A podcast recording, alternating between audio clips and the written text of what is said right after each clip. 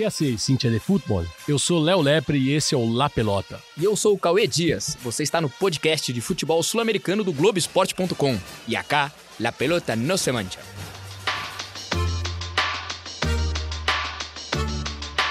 Eu me equivoquei e paguei. Pero la pelota no, la pelota no se mancha. Abreu tiró.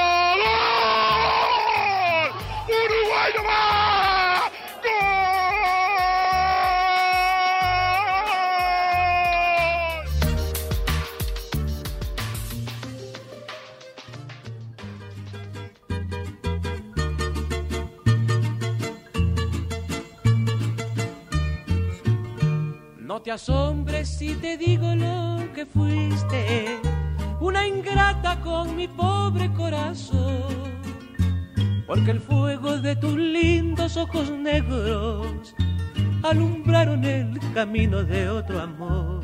Buenas ouvintes do La Pelota, ao som de Julio Jaramillo, com que nadie sepa me um artista equatoriano da cidade de Guayaquil, já falecido.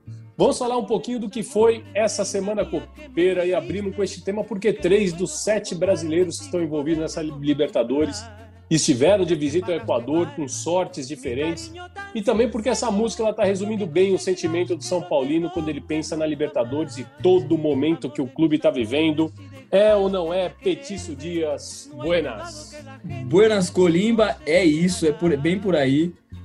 Né, vamos olhar aqui a música, ó. No te asombres, si te digo lo que fuiste, una ingrata con mi pobre corazón, porque el fuego de tus lindos ojos negros alumbraron el camino de outro amor. Ou seja, Ô, o fogo bonita. da Copa Libertadores tá iluminando o caminho de vários outros times, mas não o do São Paulo, uma, uma torcida que é apaixonada pela Libertadores, mas hoje é o único time brasileiro que, que corre risco, né? Que na verdade já se encaminha bastante para ficar fora da, da próxima fase da Libertadores. Dos sete times, seis passar essa quarta rodada que já dá uma, uma situação bem clara de, dos, do- de todos os grupos. A gente já vê que, na verdade, seis times brasileiros estão bem encaminhados. Acho que vão, vão caminhar bem para a próxima fase. Mas o torcedor São Paulino é, tá, tá sofrendo, como canta o Julio Jaramillo. E o problema é que, ao contrário do que diz a música, tá todo mundo vendo o sofrimento dele. Porque e isso só piora a situação. Una ingrata com mi pobre coração, assim tem sido a Libertadores com o torcedor de São Paulo. Então vamos começar falando dela. Nunca más, amor de mis amores, si dejaste de quererme, no hay cuidado que la gente de eso no se enterará.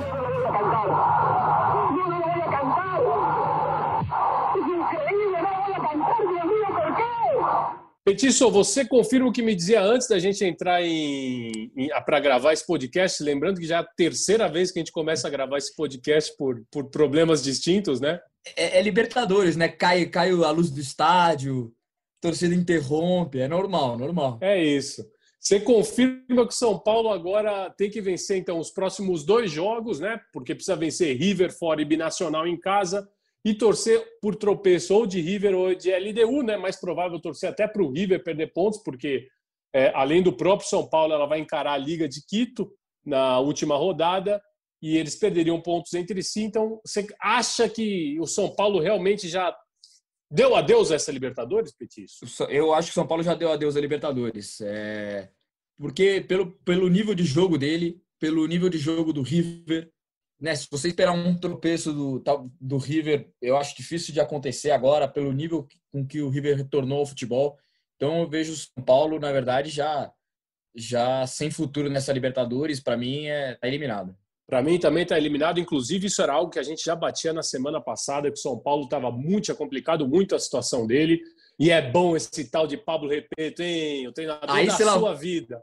Você lavou a alma essa semana, hein, Léo? Você lavou. Quem acompanha aqui sabe que você lavou a alma há, tempos defendendo o Pablo Repeta e essa semana mostrou o trabalho dele, coroou, né? Enfim, embora não tenha conquistado ainda é, alguma coisa, né? Um título essa semana, mas coroou, mostrando o bom futebol que teve no 4 a 2 sobre o São Paulo, é, é, a liderança do grupo, que é considerado o grupo mais difícil da Libertadores. É, enfim, acho que isso coroou, mostrou é, toda a qualidade do trabalho dele, até porque é, o time não, o time ganhou jogando bem, né? Petício, eu vou dizer até que, é, na, no meu modo de ver, na verdade, o resultado foi completamente previsível. A vitória da LDU, e até com uma certa tranquilidade, uma margem de segurança, era previsível. Talvez se a gente analisasse o contexto histórico, claro, a LDU é campeã da Libertadores, mas o peso da camisa do São Paulo é muito maior se você colocar numa balança, mas um resultado completamente normal lá, o 4 a 2 em Quito. É ou não é? Eu estou enganado?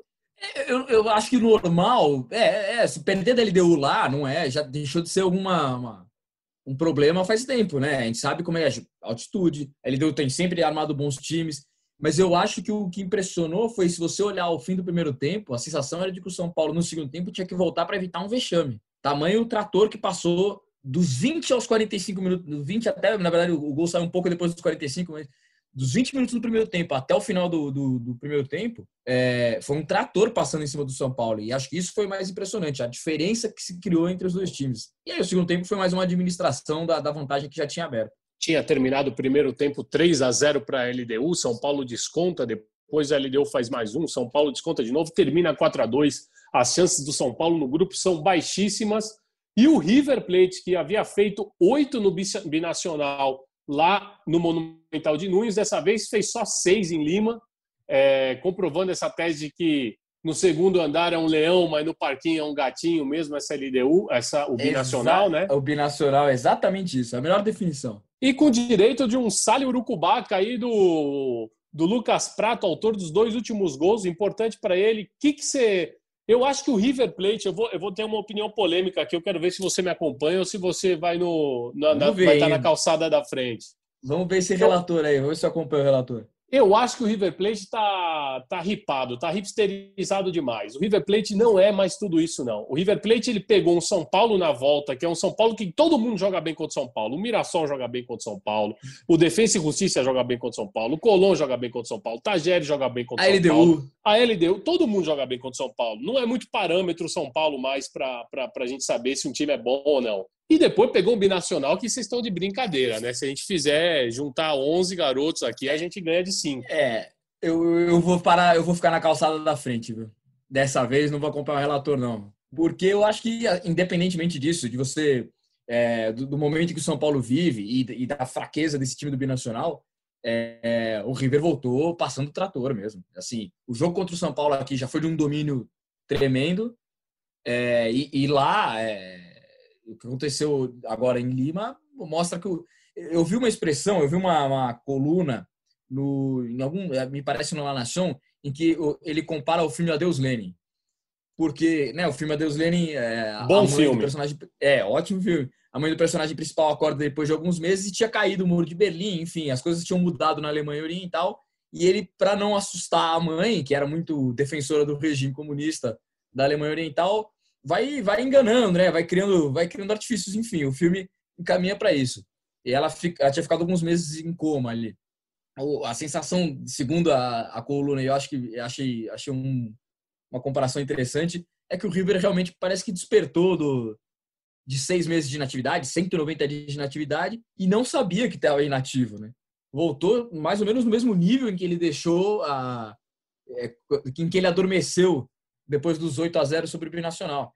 Então, me parece um pouco isso. Assim, o time não é, mantém intensidade, é, mantém a, a estrutura, o pensamento do Gadiardo tá ali. Então eu, dessa vez, fiquei na, na, na calçada da frente, porque acho que o River é, merece os elogios que vem tendo. Claro, os desafios agora vão começar a aumentar de nível, né?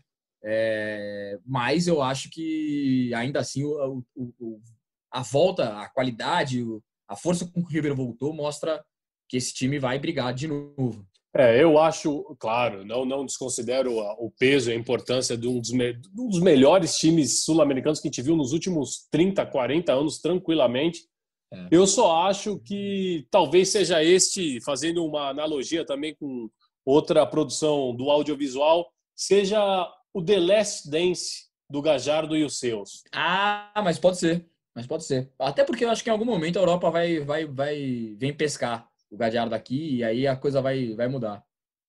Pode ser que Mas... acabe tudo aí, né? Seja a última grande competição internacional do Gajardo é, com é. esse time, né? E até, e até, pelo, até os jogadores também, né? É difícil imaginar que daqui a pouco um De La Cruz não vá para a Europa, que um Nacho Fernandes não vá para a Europa. É, eu acho que em breve, assim. o Santos Borré não volte, né? O Santos Borré, exato, exato. Eu acho que é, é uma possibilidade grande de, de o Martinez quarto. Enfim, você vai ter. O time vai. O time em algum momento vai, vai se dar uma desmontada mesmo. Acho que você foi, você foi bem nessa. Se discordei da primeira, na segunda concordei. Me parece ser The Last Dance para eles. Petiço, o outro brasileiro que foi ao Equador agora foi ontem, né? Quinta-feira, a gente está gravando na sexta-feira, dia 25 de setembro. O Santos conseguiu uma importante vitória contra o Delfim, o último campeão equatoriano. É, na época, quando foi campeão equatoriano, era treinado pelo Fabian Bustos. A gente vai falar um pouquinho do Barcelona de Guayaquil, hoje treinado pelo técnico argentino. É, mas o Santos conseguiu um resultado importante, porém o Delfim também já não é. No clássico cetáceo, deu a baleia, assim titulado. O Delfim já não bota mais medo em ninguém também, né? É, não, não. Ele, é, a gente conversava isso no, nos, nos, episódios anteriores que o, o, realmente o Delfim nesse grupo não ia não ia dar batalha, não ia dar briga, é, por tudo que sofreu, por, por, por, já ser um time mais fraco em geral e, e por todos os acontecimentos pós-pandêmicos ali, é, realmente o Delfim se enfraqueceu ainda mais. É, mas me, me, impressiona, vou dizer a verdade, me surpreende a facilidade com que o Santos é, avançou nesse grupo. Embora ainda é, ainda tenha uma, uma dúvida, possa ainda, é, não possa comemorar a classificação, mas para mim já avançou. E me surpreendeu a facilidade com que conseguiu fazer isso. Se a gente olhar a, a perspectiva do que era o começo da temporada, e eu acho que o Cuca ajeitou o time, me, me surpreendeu. E eu acho que o Santos, o Santos e o Palmeiras são os times brasileiros com melhor campanha, né? Então, assim, só isso já mostra alguma, que alguma, alguma coisa está sendo bem feita ali. Santos que precisa só de um empate para garantir a classificação às oitavas, né? Agora de maneira antecipada na próxima rodada. E eu acho até que foi bom essa vitória. Claro, vitória sempre é bom sob qualquer aspecto, mas foi importante essa vitória no Equador, porque aliviou o Santos de uma necessidade de três pontos nas duas últimas rodadas, quando vai encarar Olímpia e Defensa Justiça, que vão estar numa briga de foice no escuro aí entre os dois para saber quem vai ser o segundo colocado. Então o Santos Muito meio bom. que entra entra sem nenhuma pressão, né? Deixa Exato. essa pressão para os outros, Não, bem... outros dois times do grupo. É isso, essa vitória, essa vitória foi excelente para o Santos não, ser, não, se sentisse obrigado, né? Enfim, em algum momento, a esses dois times que estão brigando. É, o Santos fez a parte dele e acho que realmente ficou bem mais tranquilo. Santos vai ser o fiel da balança tanto para a Olímpia quanto para a Defensa e Justiça. A Defensa e Justiça, aliás, do Hernan Crespo, que venceu as duas últimas lá é, jogando em Florencio Varela. Joga bem o time do, treinado pelo Crespo. Se o Crespo tá feliz, eu tô feliz também. Você também tá. tô feliz. E, e, aí, ó, é, é, acho que vale para a gente analisar de novo, é, olhando para a Argentina, como não só o River, como todos os outros times argentinos, olha o papel que eles estão desempenhando nessa volta, né? Se a gente podia ter alguma dúvida aí na atividade, realmente a gente analisa, analisa, analisa e o futebol vem dar tapa na cara da gente para mostrar. A gente fala, ah, inatividade, muito tempo parado, o Campeonato Argentino ainda não voltou. Foram liberados amistosos essa semana. Todos os times argentinos é, voltando, o River voltando muito bem, Defensa e Justiça crescendo, o, o Racing ganhando os jogos dele, o, enfim, o Boca dominando o grupo, enfim. Para mim, o melhor argentino, hein? Para mim, é o melhor argentino no, é o Boca. Na volta, né? É, fez na dois volta. jogos muito dois jogos muito consistentes também. Dois jogos muito consistentes. É, e só o Tigre que, que destoa dessa banda, mas o Tigre também é outro. O Tigre está preocupado com a segunda divisão. É um outro momento, tá, exato, exato. É outra história. O Tigre não dá nem para colocar. E podia até ter vencido o jogo contra o Bolívar, perde um pênalti no final, né? Exato. Mas eu acho que até nem botei o Tigre nessa conta porque ele vive uma outra realidade, né? Talvez é, é uma coisa muito insólita o Tigre estar tá disputando a Libertadores nesse momento. Não, não tem a ver com. É, é, meio descolado da realidade do time. Agora a gente falou do Fabian Busto, então vamos falar do Júnior Barranquilha, né? Que perdeu do, perdão, do Barcelona de Guayaquil, treinado pelo, pelo, pelo Fabian Busto, técnico argentino, treinador do Barcelona de Guayaquil, que perdeu para o Flamengo também lá no Equador, na cidade de Guayaquil, perdeu por 2 a 1 um começo de jogo arrasador do Flamengo.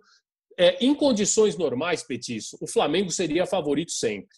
Porém, Sim. tudo o que tinha acontecido, aquela chapuletada do Independente Del Valle na semana anterior, os, a, o surto de Covid no elenco, é, a baixa anímica do Flamengo fazia indicar, dava a crer num certo equilíbrio no jogo, mas que o Flamengo tratou de, de, de desmistificar logo nos primeiros 20 minutos, né? Logo de saída, né? E mostrando a qualidade do que do elenco do Flamengo, né? O Pedro e a Rascaeta, logo no começo do jogo, já, já acalmam. Falei, ei, ei, calma aí, fica tranquilo. E aí o Barcelona até no, no segundo tempo tenta e vai para cima, tenta uma pressão, mas o, o, você vê, o Barcelona não, não conseguiu pontuar num grupo realmente difícil também, num grupo em que todos os times jogam. É, e o Barcelona zero pontos, assim, é, é um momento, uma situação bem complicada para o Barcelona, assim, já eliminado, obviamente, mas é, não condiz com uma certa expectativa que se criou antes com, com o time de Guayaquil. Barcelona, você me iludiu, Barcelona, porque a fase pré-Libertadores que você É. fez, tudo bem que eles perderam o comandante Fidel Martínez, mas pelo amor de Deus, né? Não fazer nenhum pontinho nesse grupo. E aí você vê como o grupo se equilibra, como o Independente Del Valle vem, é o que você falou, dá uma chapuletada no Flamengo e na semana seguinte toma uma, né? Do, do, do. Barranquilla, ou seja, do, do Júnior. Então você vê, você vê que esse, nesse grupo aí, se vacilar, cai, né? Então é, o Flamengo, óbvio, já tinha feito uma vantagem nos, nos dois primeiros jogos, voltou a vencer agora, mas é, é um grupo que não, não cabia muito, não dava para escorregar.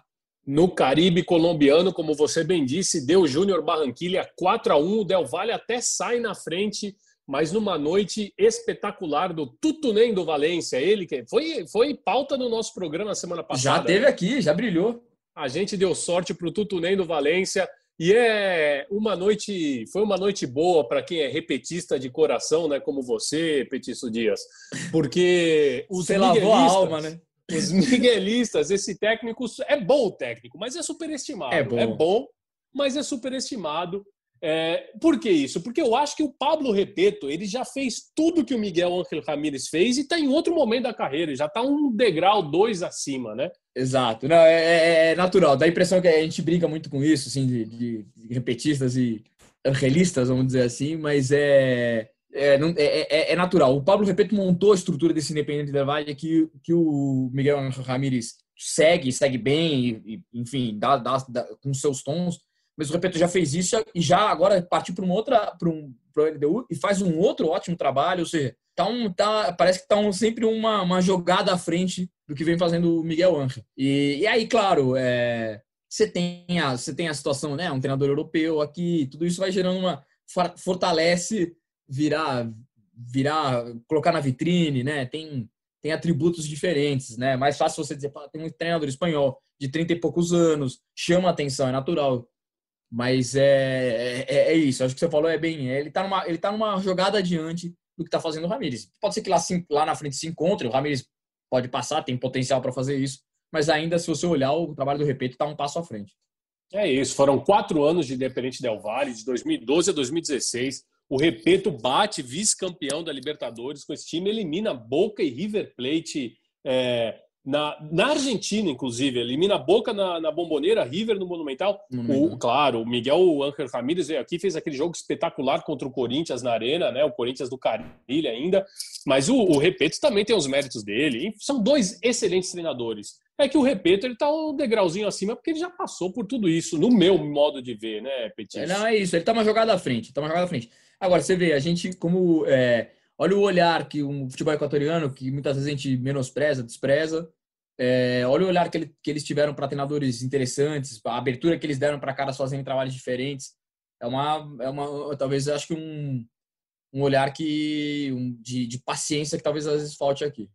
É isso, o Del Valle, que além de revelar jogadores para o futebol equatoriano e sul-americano, também revela os técnicos, né? O Repeto saiu, foi para a LDU, É, teve o Ismael Rescalvo, que saiu e foi para o Emelec, ou seja, treinadores que passam lá também vão para os grandes do futebol equatoriano e são bons nomes para a gente ter, ter em mente. Mas vamos ouvir o gol do Tutunem do Valência, o terceiro gol dele na noite contra o Independente Del Valle, Petis? Vamos ouvir. Tutunendo no gol. Para Moreno, la filtró Moreno, la filtró Moreno, bien el otro Junior, ¡gol! ¡Gol!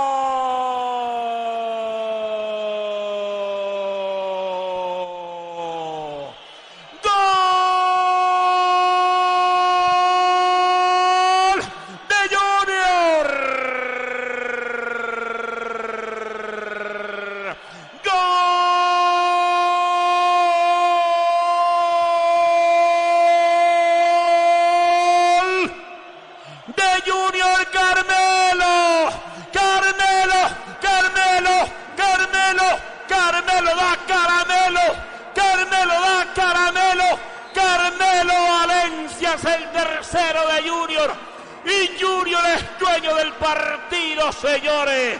Carmelo está inspirado y cuando anota el gol se arrodilla, levanta las manos y le da gracias al Altísimo, al poderoso de Israel. Y él sabe que con la magia de sus piernas emboca la pelota. Y el Junior es dueño del partido. Tres para Junior Patrón, uno para el equipo independiente del Valle.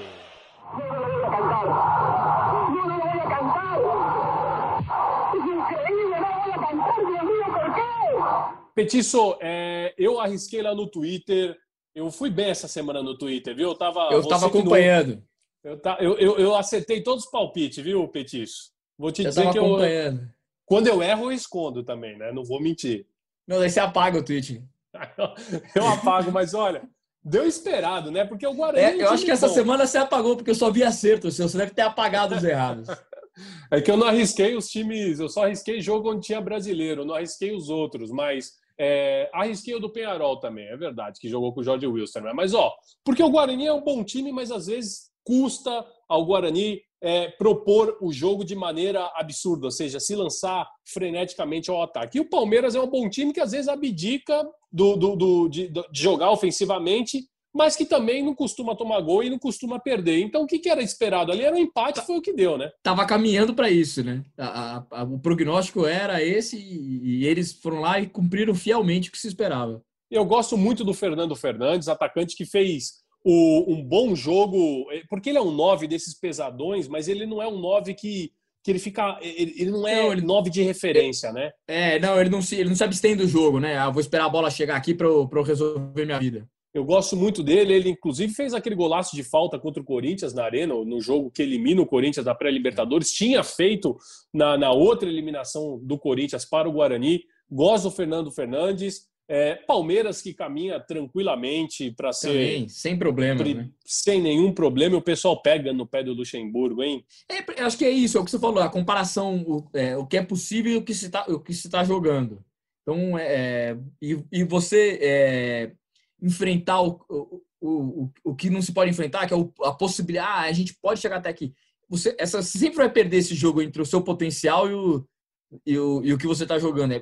A maioria das vezes vai acontecer isso. Poucos times conseguem ultrapassar ou, ou jogar um pouco acima do que você espera desse time. É, então, me, me- eu acho que essa, é, ele vai sofrer com isso se, se o Palmeiras não tiver sequência, resultados. Você vê, mesmo sendo campeão paulista, quebrando uma sequência incômoda com o Corinthians, ainda assim ele segue questionado. Eu acho que é isso. Quando você analisa, fala assim, investimento, é, qualidade dos jogadores que vieram da base, é, você olha o Palmeiras e fala assim, pô, tem elenco aí para uma coisa, para jogar mais bola, para ser mais é, protagonista. Ainda não conseguiu ser, mas eu, eu acho que ainda a pressão é maior do que se devia sobre o Luxemburgo. Camisa 10 do Guarani, o argentino Merlini é bom, não tem, parece que não tem nem tamanho para jogar futebol, é igual o Soteudo, né? Mas é bom. eu, eu defendo esse, sim. Você defende os, os esse. né? E eu gosto também muito do problemático Cecílio Domingues. É, tá indo jogar no futebol da MLS lá nos Estados Unidos. Ele tá só de um período de empréstimo ao, ao Guarani, fica até o final do ano. Ele saiu, foi a contratação mais cara do Independente de Avejaneda, mas saiu obrigado de lá, por isso esse E é- apelido, né?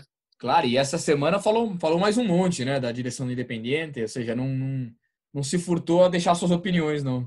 Mas enfim, é bom, é um, é um jogador que caberia aqui, não caberia, não? Caberia em algumas condições, né? Caberia em algumas. é, eu não diria que em todos os times da Série A, qualquer time, ele chega em qualquer time da Série A, é, seria titular, mas é, sim, em vários deles seria. Cecílio Domingues que despertou naquele surpreendente nacional do Paraguai que bateu até na decisão da Copa Libertadores 2014, uma, uma Libertadores completamente surreal, vencida pelo São Lourenço, com isso basta, né? Não, já tá explicado, ponto. E se você quiser contar um pouquinho mais, você fala que a final foi com ele, foi com o Nacional do Paraguai. Ah, É isso, tá com contado. gol, gol de Néstor Ortigosa, o carrasco da marca da Cal, que perdeu menos pênalti que Cristiano Ronaldo e Messi na carreira. Aliás, aquela Libertadores revelou, ó, Jorge André Arrascaeta e Felipe Gedós no Defensor Sporting, né? Verdade. que ainda verdade. que jogavam com o Nico Oliveira, revelou o Cecílio Domingues. É, foi uma baita Libertadores do Nacho Piatti pelo São Lourenço, que ninguém nunca foi atrás, mas é um tremendo volante ofensivo para se trazer. Ó, aquela Libertadores é um case, hein, Petiço? Cara, é o, é o, é o lado B blá, surgindo com força ali, né? Era uma. Aquela Libertadores, é, ela vai virar cult daqui a anos. Ela é uma, já é uma Libertadores hipsterizada, ela vai ganhar é. um episódio especial aqui no nosso La Pelota no Semantia. Em 2024, dez, nos 10 anos a gente vai fazer um. 10 anos da, do nascimento da Libertadores hipster. É. Petício, o outro jogo que era previsível, que eu também acertei, vou dar uma de Milton Neves aqui, né? É, o Furacão também, esse Você também cravou. era bem previsível. Cravou. Esse era bem previsível, né? É, pelo momento do Colo-Colo e, assim, pelo, por todas as dificuldades, e aí você cravou antes até, porque o Colo-Colo, é, mais da metade do time não viajou para o Brasil, né? Do Colo-Colo. Ficou lá. que era o Paredes.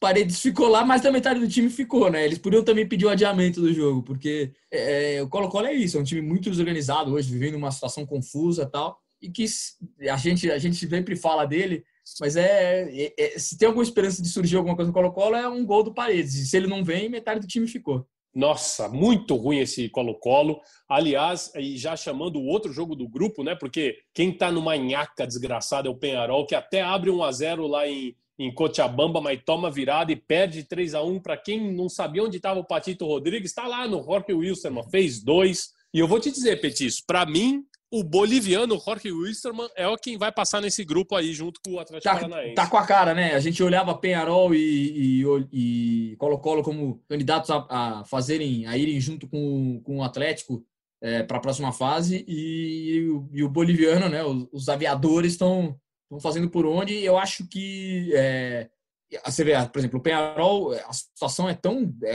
tão dramática. Hoje de manhã teve protesto na, na série da, da, torcida, na série do clube, porque a situação realmente é uma situação de, de administração, de, de, campo, é uma situação complicadíssima. O Penharol também já, já vejo como carta fora do baralho né, nessa altura do, desse grupo.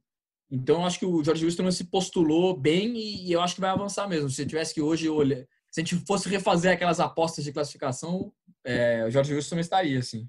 Se acabou La Paz para os Carboneros também. Se acabou La Paz.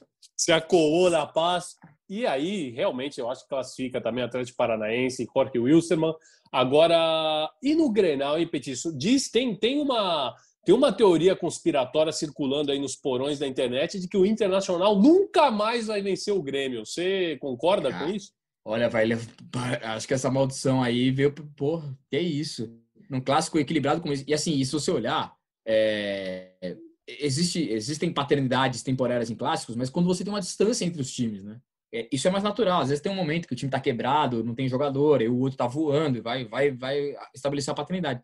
É, no nível de equilíbrio que esses times têm hoje, Grêmio e Inter, ou até o, o Inter é até um pouco mais ajeitado nesse momento que o Grêmio, e não consegue ganhar do Grêmio. Quer dizer, uma, uma situação assim, e acaba gerando uma instabilidade, uma crise, vai, crise é uma palavra forte, mas uma instabilidade dentro do Inter, que está em segundo lugar no Campeonato Brasileiro, uma situação relativamente é, é, se complicou um pouco agora na Libertadores, porque vai ter que jogar duas vezes fora de casa, né? O grupo, o grupo ainda está embaralhado, mas é, um baita trabalho do, do Tchatcho um, um, bom trabalho do Tchatcho começa a ser abalado porque uma paternidade dessa em clássico balança qualquer, qualquer trabalho. Só nesse ano, tá? Não estou falando da freguesia histórica, mas só nesse ano é, foram cinco jogos entre Grêmio e Inter, quatro vitórias do Grêmio, um empate e o Inter não conseguiu sequer fazer um gol no Grêmio nesse ano. É, lembrando que é, lembrando que é, se a gente analisar é, o, resumo histórico dos números, o Inter ainda tem vantagem em número de vitórias. Mas o Grêmio tem tudo para, se continuar nessa toada, no final não. do ano que vem eles passam, não é possível. Nesse, nesse pace, né, nesse ritmo, não tem, não há quem aguente. É Mas até lá tem uma. Até lá tem uma revolução colorada se isso acontecer até o. Se for até o final do ano que vem, pelo amor de Deus, implode antes o Inter, se, se o Inter não conseguir quebrar essa sequência. Então vamos escutar o gol do PP, que deu a vitória para o Grêmio é, a primeira vitória no Grenal de Libertadores, lembrando que no primeiro jogo eles empataram em 0 a 0 lá na arena do Grêmio. Na ponta direita, tentou levar, levou, ganhou de dois, trabalhou, soltou atrás, deu pro Darlan. Darlan viu o PP colocado, deu a bola para ele, ajeitou para bater, bateu. Gol!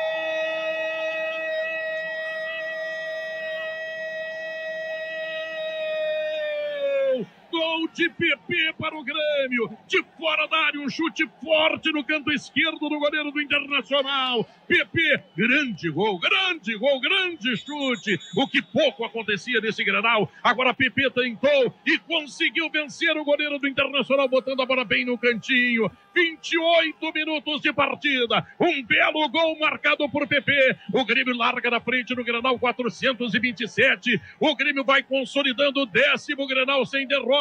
Está ganhando do Inter. O Grêmio está construindo vitória. PP, ele é o nome do gol. Uruguai mar! Bom, quem, quem classificou aí, classificou sem despeinar-se foi o Nacional, porque se o Penharol tá mal das pernas, o Nacional é o primeiro classificado às oitavas de final da Libertadores, 100% de aproveitamento no grupo F.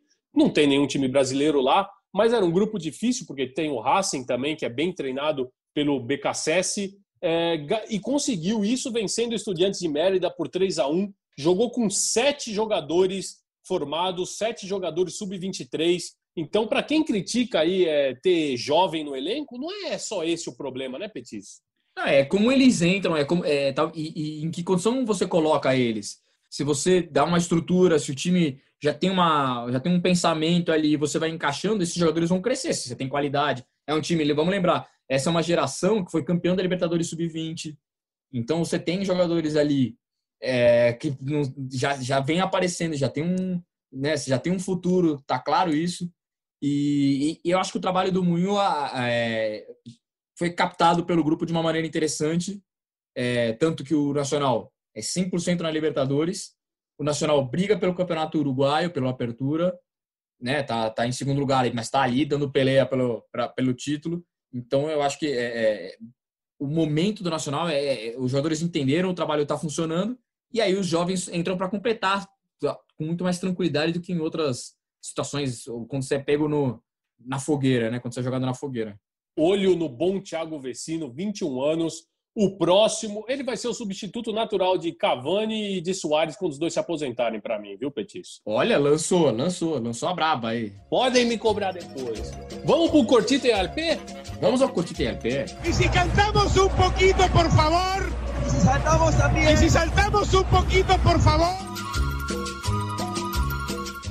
No nosso Cortita e Alpé, três notícias rápidas e curtinhas, pegaditas al pé sobre coisas que você precisa ou não saber sobre o futebol sul-americano. Vai lá, Petiço, a primeira é sempre tua. Já estamos falando do Nacional, né? Os torcedores do Nacional se organizaram e criaram uma vaquinha virtual para arrecadar fundos e tentar a contratação de quem? Edinson Cavani. Segundo o torcedor que criou a coleta, todo o dinheiro será repassado ao clube e um comunicado oficial afirmou não ter nenhuma relação com a iniciativa. E na segunda, já que a gente falou do Nacional, a boa história, que é quase já uma novela dessa Libertadores, né, tem sido a saga do técnico argentino Martim Brignani na sua tentativa de retornar à Venezuela para comandar o seu time, Estudantes de Mérida. É, ele está na cidade natal dele, Mar del Plata, como a gente já tinha explicado, desde o começo da pandemia. E quando a Comebol sinalizou que voltaria para a Libertadores, ele tem tentado, sem nenhum sucesso, o retorno para a Venezuela. Né? Ele não conseguiu estar tá na vitória de virada do time sobre o Aliança Lima por 3 a 2 mas deu todas as indicações naquele aquele jogo por telefone. O Nacional, que foi o adversário dessa semana, ele ofereceu uma carona para o treinador, que, claro, aceitou, mas as autoridades sanitárias do Uruguai, alegando cumprimento aos protocolos estabelecidos pela própria Comebol, negaram a entrada do argentino ao paisito e ele perdeu a carona. É, o time foi comandado, comandado no jogo dessa semana contra o Nacional pelo treinador de goleiros, já que o o auxiliar do Martim Brignani testou positivo para o novo, novo coronavírus e dessa vez nem pelo telefone o nosso querido Martim conseguiu dar jeito, foi a derrota por 3 a 1 como nós já dissemos aqui, né? E você tem o caso também do Boca, né? Do Miguel Russo que não está viajando, o Somoza que, que comandou o time né, na beira do gramado e, e olha aí, ó, os torcedores do Boca já, já se animaram com, com com o, o, interinato do Somoza, porque o time, o time conseguiu duas vitórias né, nos últimos nos dois jogos. Então já começa a se animar. E o Miguel Angel Russo talvez tenha que mostrar. Eu acho que ele já está preocupado logo. agora. É, ele vai, ele vai arrumar um atestado, ele vai dar um jeito aí de sair, porque tá, a coisa está começando a esquentar. E na terceira, curtinha a pé, se você, você, tem saudade do Romero, torcedor corintiano, pois sabe que Angel Romero foi afastado lá no São Lourenço, onde está jogando ao lado do irmão dele, do Oscar. Nessa temporada. Acontece que os Romeiros já criaram algumas confusões por lá, dividiram o grupo, não são exatamente queridos pelos outros jogadores. E a gota d'água veio num treinamento no final de semana passado. O Angel Romero deu uma entrada criminosa num companheiro de equipe, o garoto da base do Ciplon, o André Serreira, fraturou é, a perna ali, que gerou críticas de todos os jogadores, inclusive os mais experientes do grupo, como o Colotini. E, e isso pode significar o fim dos gêmeos no São Lourenço, né? É, agora, é, vendo o lance, vendo a jogada, era, era um rachão. O, o, o, Herrera tá de costas. É um carrinho, assim, ó, e aí ele dá uma entrada. É um negócio sem noção, assim, uma. É, não, é, é para um treinamento, para um treinamento sem nenhum jogo no calendário, não faz faria nenhum menor sentido. Mas assim, os, os Romeiros eles tiveram regalias lá no São Lourenço desde que chegaram, né? E isso gerou já um mal-estar pro grupo desde sempre. Então, é, sei lá, não sei. Juntou os dois, eu acho que ficou, ficou pior ainda. É, não funcionou, né? Você vê, o, o, Romero, o Angel, aqui no Corinthians, ele tinha. Você tinha um ou outro episódio, mas não era um, um jogador, né? Era um, era um, cara até mais introvertido, não era um cara de grandes. É, no final causou uma certa confusão na saída ali e tal, mas não era um cara é, de polêmicas torta e à direita, né? É. E o bom mesmo, na verdade, sempre foi o Oscar, né? O Angel é, veio ele era o cara de mais qualidade. Ele era o cara de mais qualidade, mas o Angel, o, o, na verdade, você vê os dois, bola, bola no campo, nenhum dos dois está desempenhando também, né? É isso. Então a gente vai ficando por aqui no nosso La Pelota no Semântia, nessa edição Cortita e Pé.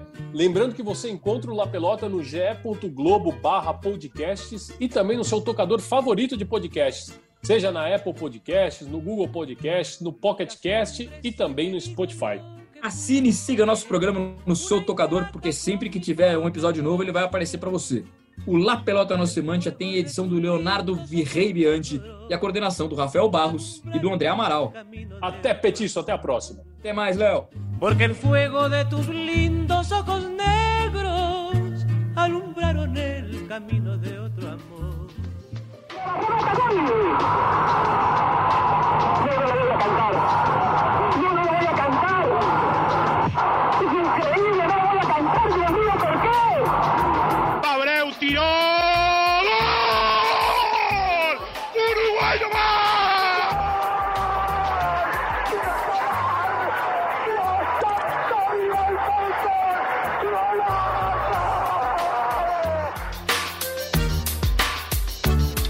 Me equivoqué y pagué. Pero la pelota no, la pelota no se mancha.